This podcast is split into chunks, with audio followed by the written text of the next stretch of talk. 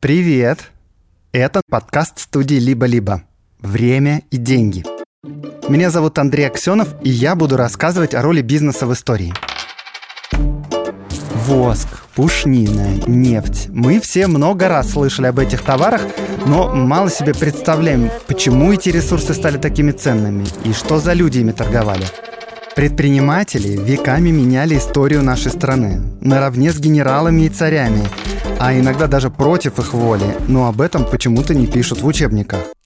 Тем временем крестьяне создают Даркнет, маленький бурятский поселок снабжает чаем всю Европу, а купцы-старообрядцы занимаются венчурными инвестициями.